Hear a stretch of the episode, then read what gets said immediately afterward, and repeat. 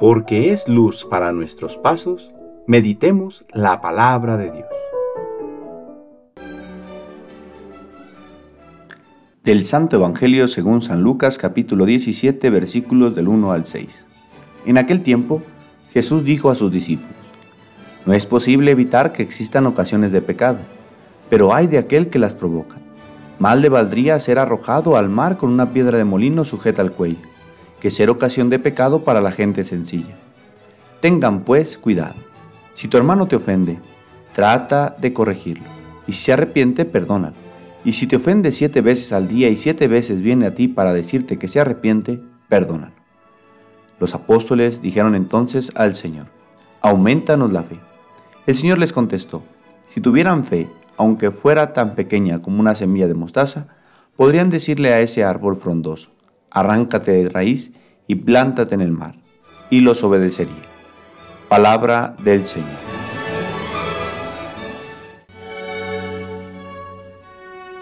Lunes de la 32 semana del tiempo ordinario.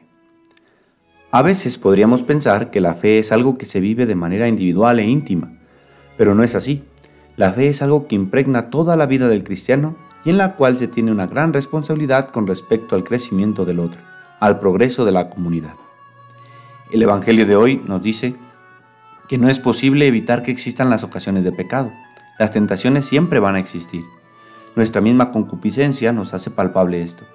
Pero Jesús señala que hay de aquel que es ocasión de pecado, que promueve a sus hermanos a actuar mal, que pervierte el corazón de los que viven con él, y podríamos decir una lista innumerable de cosas que a veces provocamos y no tomamos conciencia de la responsabilidad que tenemos como cuando comenzamos un chisme o una plática indecente, o mandar imágenes o mensajes que van a quitar la paz a los demás, y a veces tranquilizar nuestra conciencia diciendo, yo no le dije que lo hiciera, pero sí tuviste mucho que ver.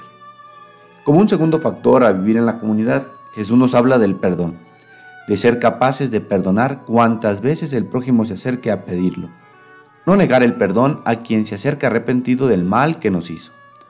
¿Cuántas veces vamos cargando tantas situaciones y todo porque no nos atrevemos a perdonar? Y nuestra vida se vuelve cansada, triste y gris. Jesús nos quiere liberar del mal que produce a nosotros el odio.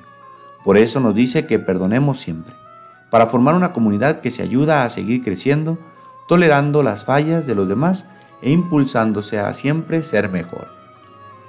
Pero los mismos apóstoles reconocen que para esto se necesita fe, es decir, la ayuda de Dios para poder vivir lo que Jesús nos está enseñando. Padre, enséñanos a amarnos como tu Hijo nos ha amado. Condúcenos con su ejemplo a la edificación de una comunidad más fraterna y libre de odios y de rencor. El Señor esté con ustedes. La bendición de Dios Todopoderoso, Padre, Hijo y Espíritu Santo, descienda sobre ustedes y les acompañe siempre. Que tengan buen día.